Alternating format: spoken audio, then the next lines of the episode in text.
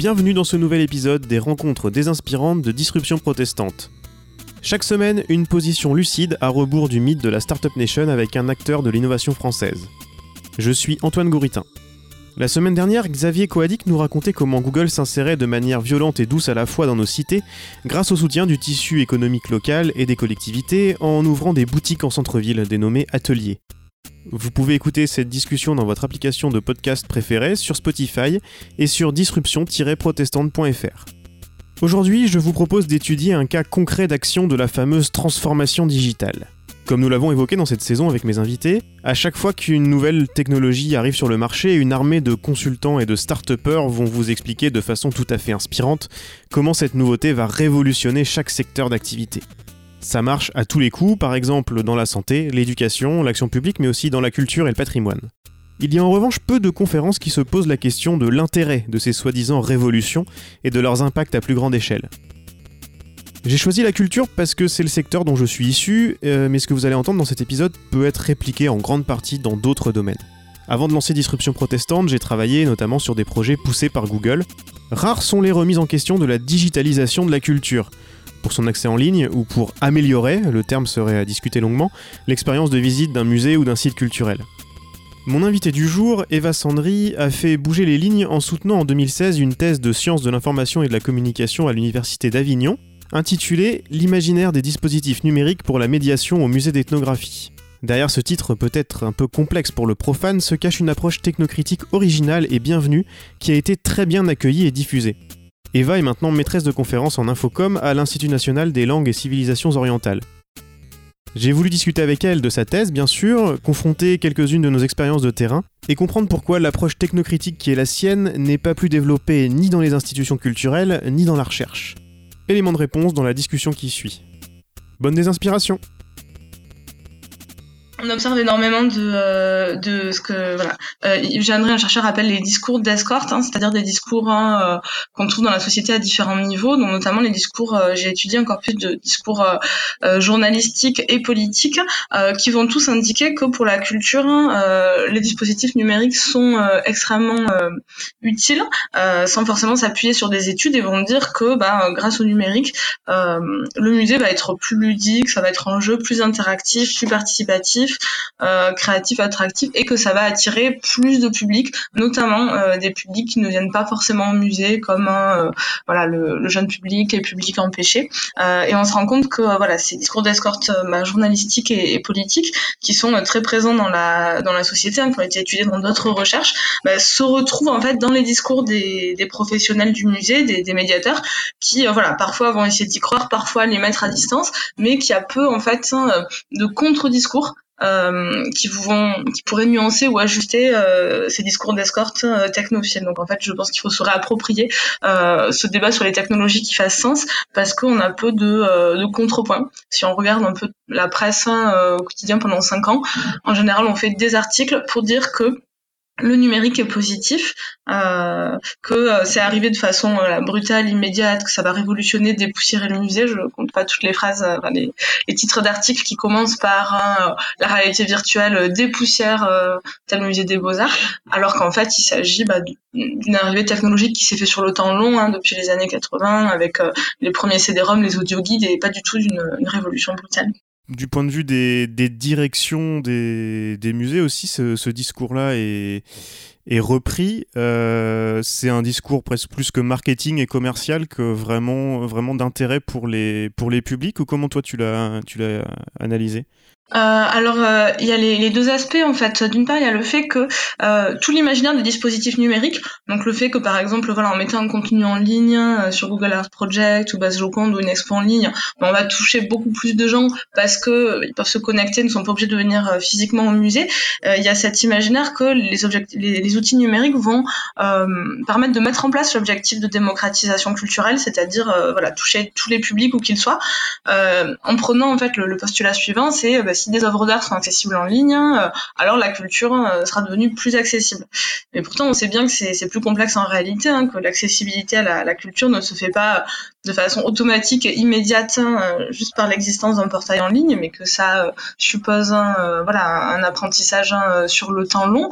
Donc d'une part au niveau de la voilà de la direction des musées des politiques, j'ai vu bah, une certaine on va dire croyance, un certain espoir de se dire finalement si c'est accessible en ligne, oui euh, pourquoi pas imaginer un, accès total et en même temps aussi euh, une volonté euh, bah, de la part des professionnels de, de relativiser, de s'ajuster un petit peu à ce à ce discours en mettant en place hein, des dispositifs où il y ait une, une, vraie médiation. Donc parfois on se retrouve avec des dispositifs hybrides hein, que certains appellent le, le c'est-à-dire physique et, et, digital pour pour numérique, où on va avoir par exemple un, un, dispositif numérique, une tablette, une ressource qui va être expliquée dans le musée, au contraire des tutoriels pour faire euh, des liens entre euh, bah, le, rapport euh, aux visiteurs et aussi le fait de bah, leur permettre d'utiliser ces outils. Donc c'est pas forcément binaire hein, de la médiation numérique d'un côté, humaine de l'autre. Il y a un dialogue et de la part des musées, on voit cette, enfin, des deux musées que j'ai observé pendant ma thèse, j'ai vu cette double tension entre d'un côté, voilà, croire et espérer l'imaginaire de ces dispositifs et en même temps essayer de s'ajuster, de les rendre pertinents, de faire en sorte qu'ils fassent sens. Et dans le musée euh, physique, pour le coup, je me souviens d'avoir entendu des professionnels, euh, notamment américains, expliquer que euh, le, concurrent de la visite au musée maintenant, c'était Netflix et les réseaux sociaux. Il y a aussi cette idée qu'en s'adaptant aux pratiques grand public, les jeunes notamment allaient venir au musée et avoir une une expérience de réalité virtuelle ou de réalité augmentée au musée, euh, nécessairement, ça allait les faire venir. Euh, est-ce qu'il y a des études qui prouvent ça? Alors, je pense que cet argument euh, un peu de, de l'appât par le numérique des, jeunes, il est assez assez caduque et assez dangereux. En fait, on le prend toujours de façon assez frontale en disant voilà parce qu'il y a des jeux vidéo, de la réalité virtuelle, le, jeune public va venir. En, fait, c'est assez différent parce qu'il y a deux deux prescripteurs pour le, jeune public pour la visite au musée. Ça va être la famille et l'école typiquement, voilà, si les parents amènent les, les enfants le dimanche hein, ou si l'école fait des sorties au musée, ça peut développer un, un goût. Et surtout, il y a l'idée que bah, les pratiques euh, euh, vidéoludiques ou numériques, les jeux vidéo, bah, en général, les gens vont préférer les faire euh, voilà, chez eux ou entre amis sur des dispositifs qu'ils ont choisis. Ils vont pas forcément se dire on va aller au musée pour euh, tester ce, ce, tel ou tel jeu vidéo, sachant qu'en plus, en général, les technologies des musées ont toujours, voilà, on va dire quelques mois de retard par rapport à une technologie qui serait sortie sur le marché. donc, il n'y aurait pas vraiment de, euh, de plus-value. En tout cas, moi, je n'ai pas lu euh, d'enquête en fait qui euh, qui indique qu'il y a une vraie corrélation claire et systématique entre utilisation des technologies et conquête des publics jeunes. je pourrais voilà citer trois résultats un peu plus complexes. le premier, le résultat d'une enquête qui dit que les dispositifs de médiation numérique vont toucher des publics qui ont déjà un capital euh, culturel important, qui vont déjà au musée. Donc l'idée c'est qu'on ne va pas forcément élargir le public, on va plutôt euh, toucher encore plus euh, le public qui vient en lui proposant d'autres dispositifs. ça c'est malheureusement le, bilan des, politiques de médiation culturelle hein, depuis les années 60 en France, hein, c'est qu'on va plutôt élargir un public existant plutôt que toucher un, un autre un autre public. ensuite le deuxième résultat c'est qu'on on peut observer aussi une corrélation entre le capital euh, technologique et le capital culturel euh, des visiteurs pour le, le dire plus simplement, euh, bah, plus un visiteur a de connaissances en, en technologie par les appareils qui logiciels qui s'est maîtrisé, plus on, on voit aussi qu'il a euh, une appétence, un intérêt euh, pour les lieux culturels. Donc cette euh, cette idée d'aller chercher les gens par la technologie, elle peut être intéressante, mais il faut la voilà la prendre avec tout le recul nécessaire parce qu'on voit que souvent bah, les personnes qui qui vont venir attirées par une appli ou un dispositif sont souvent des gens qui qui sont euh, avertis sur les questions euh, numériques.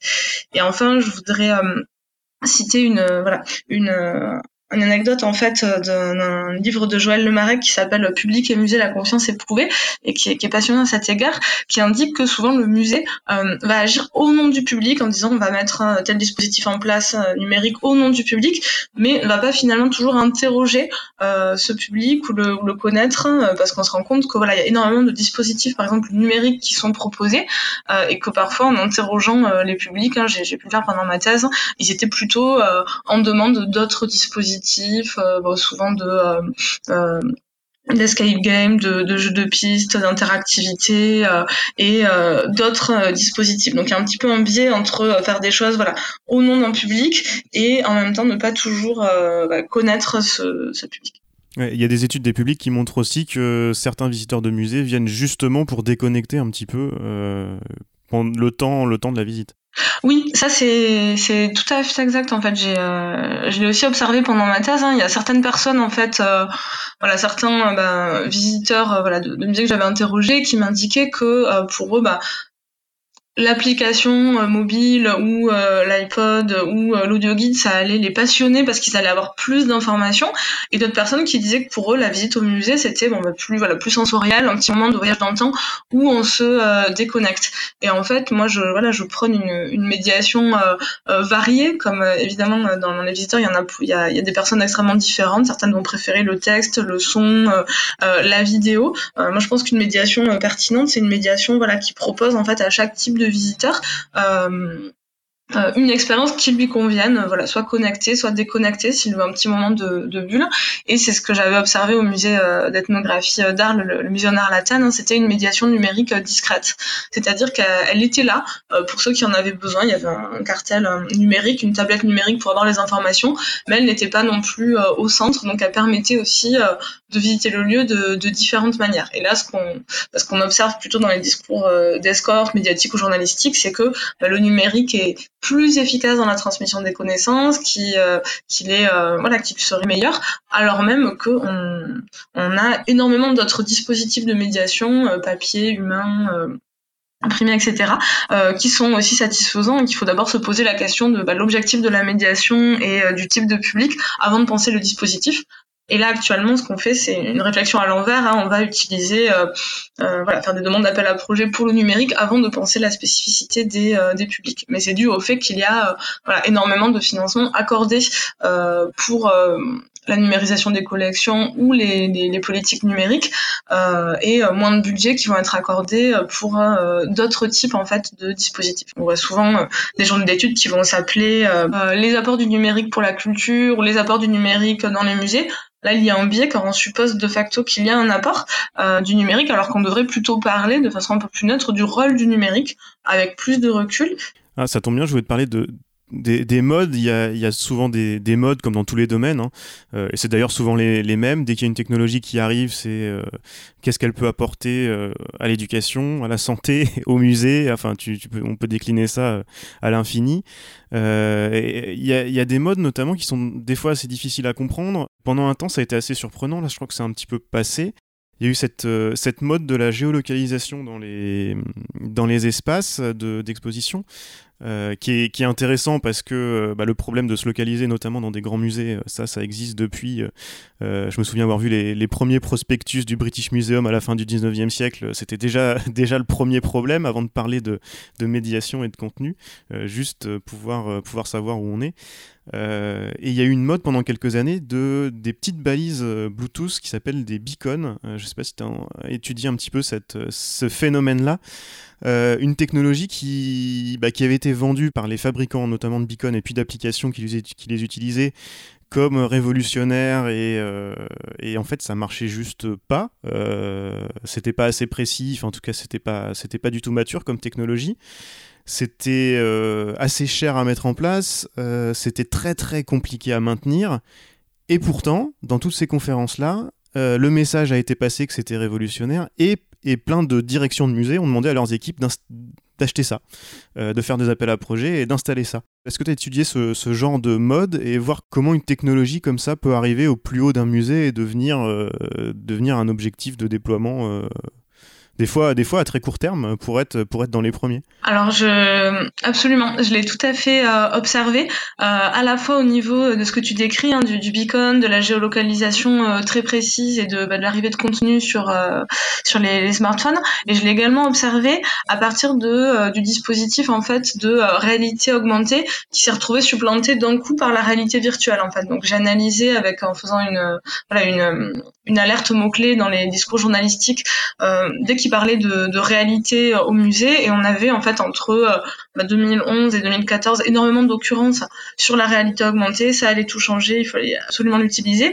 Et un an après, voilà, entre on va dire plutôt 2016 et 2019, on a pratiquement plus qu'au parler de la, réalité virtuelle et la réalité augmentée a été un petit peu moins euh, abordée. Euh, donc on voit évidemment que dans, bah, dans comme dans tous les domaines, en fait, dès qu'une nouvelle technologie arrive sur le marché, on va euh, se poser la question euh, de, son utilité, euh, de, son impact, parfois de façon pertinente et parfois de façon, on va dire, un petit peu plus technophile et, avec un, discours, enfin, en tout cas des présupposés positivistes derrière.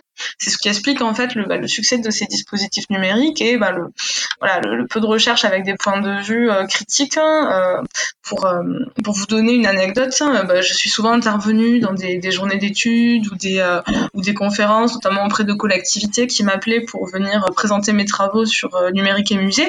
Donc je venais avec une perspective critique hein, où j'essayais de détailler cet imaginaire.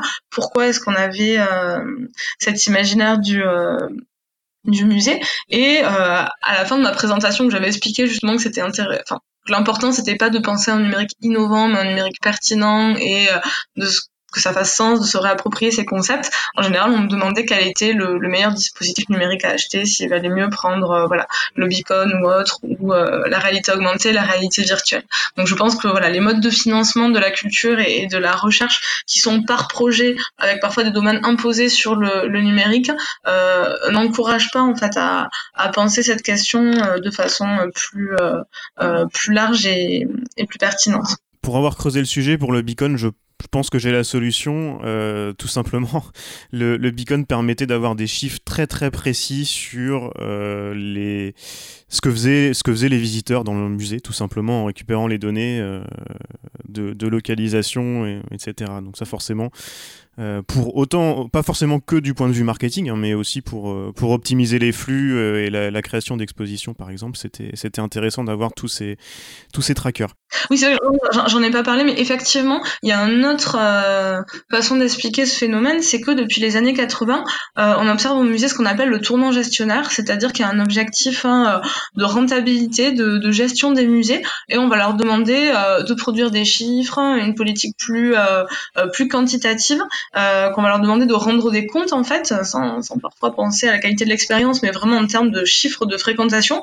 Euh, et il y a eu euh, voilà aussi un engouement euh, pour euh, tous les dispositifs qui permettaient donc dispositifs de billetterie, de voilà de, comptage de, de, visiteurs, connaître les profils du visiteur, qui était intéressant bah, à la fois pour les chercheurs et les professionnels, mais qui répondait aussi en, filigrane à cette demande euh, des musées de justifier en fait leur existence sociale là où auparavant euh, voilà ça semblait davantage aller de soi. Tu parlais un petit peu de recherche. Euh, c'est vrai qu'il y, y, a beaucoup de recherches, que ce soit des recherches de, des mémoires de master ou des thèses, qui parlent des apports du numérique, comme les conférences dont tu parlais tout à l'heure ou les, les journées d'études. Euh, il y a très peu d'approches euh, critiques. Euh, est-ce que ça n'a pas été difficile pour toi de, de monter ta, ta, thèse sur ce sujet-là? Et, et, pourquoi, et pourquoi c'est si déséquilibré alors c'est déséquilibré notamment euh, euh, par les, la façon dont fonctionne le, financement dans la recherche. Hein. La, majorité des thèses sont financées euh, soit euh, voilà, par l'État ou les, les, collectivités, la région notamment, euh, ou les industries culturelles, des entreprises comme les thèses euh, CIFRE. et on va avoir énormément en fait voilà, d'entreprises qui n'ont pas forcément intérêt à, ce que l'on critique ces dispositifs. Évidemment, des, des, entreprises qui préfèrent que le doctorant fasse une, une recherche sur l'apport de sa technologie ou comment faire une meilleure technologie plutôt que de se demander évidemment si cette technologie-là est souhaitable ou est-ce qu'on pourrait pas penser autrement le, le numérique. Donc moi j'ai eu la chance euh, voilà, d'avoir une thèse financée euh, par, euh, par le ministère, donc j'avais pas vraiment, entre guillemets, de, de pression symbolique hein, de la part d'une d'une entreprise. Mais on va avoir euh, tout de même énormément de euh, voilà de, de, biais technophiles parce que les financements en général sont euh, sont fléchés. Qu'on va faire une recherche, voilà, soit on peut proposer un projet blanc, dit blanc, où on va proposer son projet de recherche, soit on candidate à un appel à projet déjà constitué. Et souvent, c'est voilà, ces appels à financement ou à déjà constitués vont parler donc des apports du numérique pour la culture, pour la démocratisation culturelle, et vont être, on va dire, des projets de recherche appliquée où on va euh, soit euh, créer un dispositif, créer un cahier des charges, réfléchir à, une bonne application du numérique.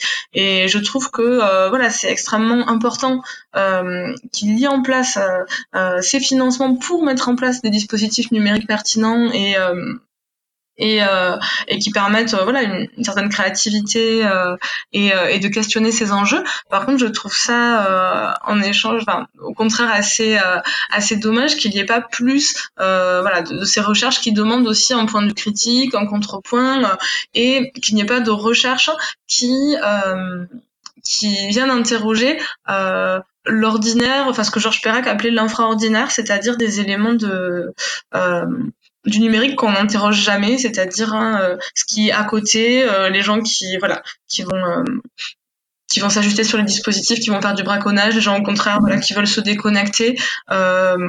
Qu'en est-il aujourd'hui voilà, de la forme de la visite guidée euh, ou des formes euh, non numériques mais qui intègrent de temps en temps le numérique? On va vraiment se focaliser sur le dispositif, la réalité virtuelle, la réalité augmentée, euh, les réactions des publics, les compétences cognitives, est-ce qu'on apprend mieux? Et pas forcément avec un regard global sur, sur l'institution et, et l'imaginaire. Donc voilà, pour la petite histoire, moi quand je, je présentais mes recherches en général, quand j'ai indiqué que j'avais un point de vue voilà pas forcément critique, mais au moins réflexif sur ces questions. Je voulais pas rentrer tout de suite dans le biais de l'impact ou l'apport du numérique, mais simplement regarder son rôle.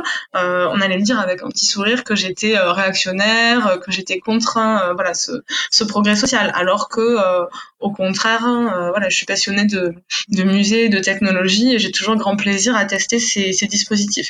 Mais je pense qu'il va falloir un peu plus de temps pour euh, pour mettre en place en fait ces euh, ces, ces enfin ce, ce, regard critique. Et ça je le vois tous les jours euh, en tant qu'enseignante hein, où voilà j'enseigne la médiation culturelle depuis huit ans. Et dès que je propose à mes étudiants un projet de médiation où je leur dis pour tel musée ou tel théâtre imaginez une stratégie numérique pour plus de public les étudiants vont tous me dire on fait une appli smartphone sans forcément réfléchir à euh, est-ce que c'est euh, pertinent, quel public on veut toucher, qu'est-ce qu'on pourrait faire sur les contenus. Ils vont très rapidement parler du, dispositif. Euh, donc ça montre en fait que dans l'imaginaire, il y a voilà, il y a une forme de légitimité du numérique qui fait qu'on va y penser en premier et pas forcément réfléchir à la totalité, diversité des solutions qui pourraient s'offrir à nous. Et c'est assez marrant parce que voilà l'an dernier, je lisais une enquête qui indiquait que les, les applications smartphones dans les musées étaient utilisées par 3% euh, des publics. Donc ce qui est, ce qui est très bien, c'est utilisé et je pense que ces 3% en sont satisfaits. Mais on voit un gros décalage tout de même entre euh, l'injonction faite au musée, euh, comme tu le disais, à s'équiper de beacons, de géolocalisation, d'applis smartphone et finalement les, les usages hein, qui sont de, de, de 3%. Est-ce que c'est des discussions que tu arrives à avoir avec des chercheurs euh, qui sont justement en thèse cifre ou qui sont, euh, qui sont dans, le, dans cette euh, idéalisation du, du numérique? Oui, évidemment, même si, même si le contexte est parfois un, peu biaisé on est tout de même hein, voilà chercheur en sciences de l'information et de la communication avec une, formation qui nous a donné un, regard critique. Donc dès que j'ai voilà pu en discuter avec des chercheurs, des associés ou travailler dans ces entreprises, on a eu des débats euh, très très riches et fructueux sur le sujet, mais il n'empêche que euh, bah, ces tests chiffres, c'est tout de même un dispositif en fait où on, demande aux, doctorants euh, de produire un dispositif ou une stratégie. Donc tout est orienté. Donc je pense que c'est voilà, c'est très important qu'il existe dispositifs de, de, chiffres pour faire des ponts entre le milieu de la recherche et le milieu professionnel. mais je pense qu'à côté, il faudrait aussi davantage financer des thèses, voilà, qui qui apporte un autre regard. Aujourd'hui, ça semblerait complètement fou euh, de dire, euh, voilà, euh, proposer un financement pour une thèse avec les apports de la médiation humaine ou les apports du, du rapport humain dans la dans la médiation, c'est c'est vraiment peu peu exploité. Et je trouve que voilà, c'est dommage qu'il n'y ait pas une bonne représentativité des, euh, bah, des, objets qu'on trouve au musée dans la recherche et qu'il y ait cette focalisation euh, sur euh, voilà sur euh, le solutionnisme numérique, mais que l'on retrouve dans tous les domaines de la de la société. Donc c'est pas étonnant. Et pour finir sur cette question. Euh, ce qui est important aussi de d'analyser dans le rapport numérique et musée, contrairement à par exemple numérique et santé ou numérique et secteur social, euh, c'est que l'arrivée de dispositifs numériques au musée va cristalliser un grand nombre de peurs et d'espoirs. Et c'est assez compréhensible parce que le musée va symboliser le patrimoine, euh, le passé, un passé commun, alors que le numérique va symboliser le futur, euh, l'innovation, des choses qui peuvent un peu peut-être changer. Donc c'est un vrai oxymore symbolique en fait. Euh, souvent quand voilà on, on va voir les illustrations des journées d'études, des colloques ou d'un dispositif numérique, on va toujours avoir un peu cette image d'épinal d'une statue grecque, euh, voilà, de la Vénus euh, d'Arles de Milo, et juste à côté euh, une tablette numérique, hein, dernier cri, et toujours cette juxtaposition entre voilà la tradition, l'histoire, le passé et la modernité, avec toujours la peur que bah, soit le numérique vienne euh, finalement euh, remplacer euh, la visite au musée, ce qui n'est pas du tout le cas. Hein. Si on regarde les, les chiffres de fréquentation, ça n'a pas vraiment baissé. Donc peur que le numérique vienne entraver la musique, la visite au musée, et également espoir de notre côté bah, que grâce au numérique, il y ait plus de, de visiteurs. Et donc c'est dans cette, dialectique en fait entre entre ces peurs et ces espoirs qui explique pourquoi il y a, y a, toutes ces études en fait hein, sur la l'impact et le, rôle du numérique. Depuis 18 mois, moi j'ai beaucoup moins suivi euh, l'actualité du numérique au musée. Euh, et bon, j'ai vu euh, quelques communiqués de presse de, de start-up là encore qui allaient au CES au mois de janvier, qui, une start-up lilloise qui disait qu'il fallait venir découvrir sur son stand comment ils allaient révolutionner la culture. comme tu disais tout à l'heure, c'est toujours, toujours, les toujours les mêmes formules. Euh, est-ce que ça, change un petit peu quand même ces derniers temps? Au moins dans les équipes des musées, est-ce que est-ce qu'il commence à y avoir un discours? Alors on en parlait un petit peu dans un épisode précédent avec euh, Jean-Marie Legal dans les entreprises où on parle de transformation digitale, on parle de transformation digitale aussi dans les musées où les équipes qui euh, remettent en question tout ça sont des fois bah forcément vues, tu disais tout à l'heure, comme des, comme des réactionnaires ou des, ou des réfractaires. Est-ce que dans les musées, ce discours-là euh, arrive à se faire entendre ou... Et est-ce que ça évolue? Parce que, en tout cas, moi, quand j'étais dans, dans la partie, je dirais, euh, ça se pliait. Les, équipes de musée se pliaient beaucoup aux, injonctions. Est-ce que ça commence à... Je te, te demande pas s'il y a une révolution en cours au sein des institutions culturelles françaises, mais, mais est-ce que ça change un petit peu? Est-ce que ça se réveille un peu de ce côté-là ou pas? Euh, Alors, ce qu'on peut observer, en tout cas, c'est qu'il y a hum, de plus en plus de lieux de, euh, de débat, parce que dans, mes recherches, j'avais observé ben, vraiment un décalage entre des discours médiatiques et politiques sur le numérique qui allaient prôner la, la révolution, la démocratisation, et des pratiques, en fait, euh, au quotidien du service des musées qui étaient bien différentes. Et ce que j'ai pu observer, que j'observe encore aujourd'hui en euh, voilà en, échangeant, en allant voir sur place hein, euh, les collègues qui travaillent au musée, c'est que on observe deux deux tendance en fait dans les, les, services de médiation et de collection. La première tendance, ça va être un, un numérique qui va être euh, prescrit, qui va être euh, entre guillemets parfois euh, un peu imposé sans laisser aux professionnels de, de façon de, de, de s'ajuster. Donc ça, c'était un musée, notamment j'avais vu ça au musée McCord, qui est le musée d'histoire de Montréal, où euh, une médiatrice m'a indiqué que bah elle devait faire une visite avec un iPod parce qu'ils avaient eu le financement, mais qu'elle a trouvé ça pas forcément pertinent, qu'elle avait un public de personnes âgées qui étaient pas forcément euh, fans de, ces iPods et qu'elle allait euh, pas toujours les, proposer. Donc voilà, soit un numérique qui est prescrit et puis des professionnels qui ont des marges de manœuvre pour s'ajuster, se le réapproprier, soit au contraire un numérique qui va être peu encouragé par euh, une direction ou une hiérarchie un peu euh, un peu frileuse ou qui veut garder une image on va dire euh, déconnectée et avec bah, des services qui parfois vont se former en, autodidacte.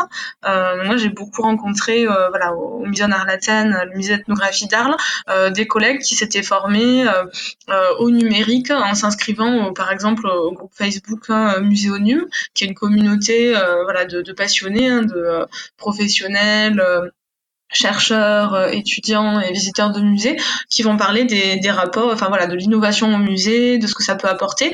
et également des voilà des collègues de ce musée d'armes qui s'étaient qui s'étaient formés grâce hein, au dispositif Muséomix notamment qui a une forme de, de hackathon au musée où on va proposer un dispositif pendant trois jours même si je trouve que ce dispositif a voilà ses avantages comme comme ses limites donc on va dire que euh, il y a de plus en plus, en tout cas, d'espace de euh, euh, de débat sur ces éléments-là, ce qui, je pense, est une bonne chose. Même si, évidemment, c'est encore important de, je pense, hein, faire circuler bah, des études hein, variées et complexes, et pas uniquement voilà des études univoques sur l'apport du numérique, mais des études, on va dire, avec un peu plus de recul sur, d'un point de vue voilà sémiotique, culturel, qu'est-ce que voilà qu'est-ce que ça permet de, euh, de faire au musée. Par exemple, on, interroge euh, pas souvent le rôle de la photographie au musée. pourtant, j'ai un, collègue euh, chercheur qui s'appelle Sébastien Piotti qui travaille sur la, la photographie au musée et qui montre qu'on est passé en fait bah, de musées où on interdisait complètement la photo à maintenant des musées où la photographie est encouragée dans le lieu d'exposition. on vous propose des photomatons, un, espace de voilà de shooting photo à la fin comme on a dans les dans certains parcs d'attractions et euh, on demande aussi aux visiteurs, on l'encourage à poster euh, ses, euh, photos sur les réseaux sociaux, sur Facebook, Twitter ou Instagram avec le hashtag de l'exposition, ce qui peut s'apparenter aussi à du à du travail gratuit, à du travail numérique gratuit. donc voilà, pour parler des institutions aujourd'hui, c'est extrêmement complexe et bigarré. On a voilà de plus en plus de débats et en même temps une idéologie un petit peu capitaliste et libéral, hein, avec cette idée voilà du, visiteur qui, communique aussi à, la place des institutions, euh, qui vient euh, bah, conforter cette théorie du tournant gestionnaire des musées, euh, du musée qui fonctionne un peu comme industrie culturelle et, et parfois même comme start-up, ce qui est évidemment assez discutable. J'avais envie de finir sur une note peut-être plus, plus positive une, une des solutions. Hein, c'est tout, tout, ce qui intéresse ce, ce milieu des startups. Euh, oui, mais les solutions. Euh, et avec, euh, évidemment, tu disais tout à l'heure, et je, le partage complètement, remettre en question, ça ne change pas le fait qu'on est avant tout des amoureux de musées et de technologie. Est-ce que tu as un ou deux projets peut-être coup de cœur de ces dernières années ou, que tu as pu tester et qui, qui t'a vraiment plu, et que tu as trouvé pertinent? Alors oui, euh, évidemment, c'est vrai que j'ai été très critique, mais euh, je vais donner un exemple de dispositif euh, numérique que j'aime beaucoup. Alors malheureusement, je crois qu'il est plus vraiment en ligne. C'était en 2010-2011 le projet Monet, une exposition donc sur Monet, je au, Grand Palais, qui avait donné lieu à un, site web en fait de l'exposition. Et c'était pas un site web classique, c'est-à-dire site web informatif avec les, infos pratiques sur l'exposition. C'était pas non plus une expo virtuelle où on clique de lien en lien. Euh, là, c'était vraiment euh, un dispositif, on va dire plutôt euh, poétique, assez assez sensible, assez immersif, où on avait voilà sur tout l'écran un grand tableau de monnaie avec des, des, zooms sur des éléments du tableau qui faisait comme une, très légère vidéo. Et on devait avec la souris voilà passer sur une pie qui allait s'envoler on devait souffler puis il y avait la webcam qui vérifiait qu'on soufflait. Et ensuite ça faisait un, autre effet. Et j'avais vraiment beaucoup apprécié le fait que ce, bah, ce dispositif existe et soit pas non comme tous les autres, hein, voilà, simplement didactique, hein, puisque c'est des informations qu'on peut trouver après sur d'autres sites en ligne ou dans le musée, euh, mais qu'il y ait cette, euh, voilà, ce dispositif euh, qui réponde aussi à l'envie des visiteurs de pas forcément, voilà, avoir un, quiz ou un jeu de piste des, dispositifs assez classiques, mais simplement aussi un aspect sensible aux œuvres qui ensuite donne envie de se rendre à, l'exposition, parce que le biais c'est de penser que le, numérique va euh, va, va remplacer l'exposition, mais en général ces dispositifs sont là en amont ou en aval, soit pour donner envie, soit pour donner euh, plus d'informations euh, après. donc c'est pas du tout un, dispositif voilà innovant parce que c'était en, 2011, mais j'ai beaucoup aimé. Et sinon un autre projet qui me tient beaucoup à cœur parce que c'était mon, terrain de recherche pendant ma thèse et que je m'y intéresse encore beaucoup, bah, c'est la nouvelle muséographie du, musée en Arlatan, hein, le, musée d'ethnographie d'Arles, qui est un musée qui a été, euh, enfin, dont les objets ont, été donnés euh, par euh, une partie de la population qui, qui démontre vraiment un attachement euh, régional et un musée voilà où c'était compliqué ou en tout cas ça posait question d'apporter des dispositifs numériques et où là les dispositifs numériques ne sont pas là simplement pour dire voilà qu'on suit l'air du temps mais sont là pour signifier en fait un regard réflexif sur les objets c'est-à-dire qu'on va pas simplement vous présenter les objets de la culture provençale comme voilà la lavande, l'huile d'olive, les costumes de l'arlésienne. On va aussi vous expliquer sur les contenus numériques comment euh, bah, ces, ces, objets ont été euh, racontés, narrés, repris, euh, et on va apporter un, un, recul critique. Donc là, le, dans ce futur musée hein, qui va ouvrir très très prochainement, les dispositifs numériques ne sont pas là, on va dire en tant uniquement que technologie, mais en tant que marqueur euh, dans le discours contemporain euh, sur des objets euh, traditionnels. Donc il y a toute une réflexion euh, sur la réflexivité, sur un musée à deux niveaux où on peut voir les objets, mais aussi voir euh, le regard qui a été posé sur les objets et voir que voilà la muséographie change en fonction des, des années. et je trouve, bon, évidemment forcément je les ai étudiés pendant cinq ans, donc je suis pas très très objective, mais je trouve que ce projet est vraiment euh, est vraiment admirable. Et là, quand on est face à des dispositifs euh, numériques vraiment qui sont pertinents au-delà de leur aspect euh, innovant. Donc à découvrir bientôt à Arles alors. Absolument, je conseille à tout le monde de, de le visiter. C'était les rencontres désinspirantes de Disruption protestante. Retrouvez toutes les informations sur la série et écoutez les autres épisodes sur disruption-protestante.fr et abonnez-vous dans votre application de podcast favorite pour ne rien rater.